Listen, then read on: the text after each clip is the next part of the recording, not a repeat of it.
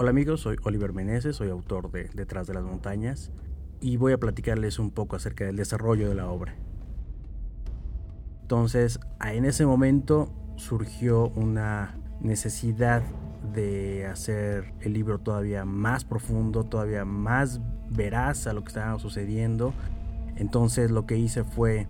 eh, empezar a, estudiar mucho más a profundidad,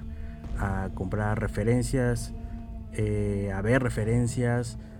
a ver tanto de la manera de escritura de libros similares, aventura, thriller político,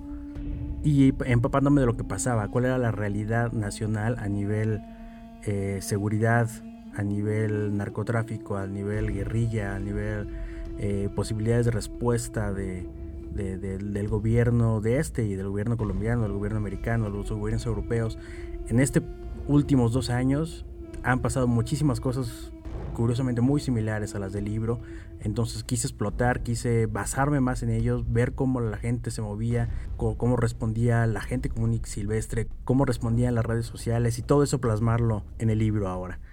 Eh, me embarqué en el segundo arranque de la, de escritura de, de Detrás de las Montañas con mucho más elementos. Bajé de internet mucha información también y esto fue nutriendo, dándole mucha, mucha veracidad a la, a la obra. Bajé documentos importantes que recién estaban saliendo, como el Atlas de Seguridad Nacional, como documentos de, de la guerrilla zapatista, eh, cosas que habían sucedido con el con el accidente del secretario de Gobernación Muriño. Ya cuando tenía inclusive la obra acabada, sucedió lo de lo del jefe Diego, que eso le acabó de dar como dos, tres pulidas a,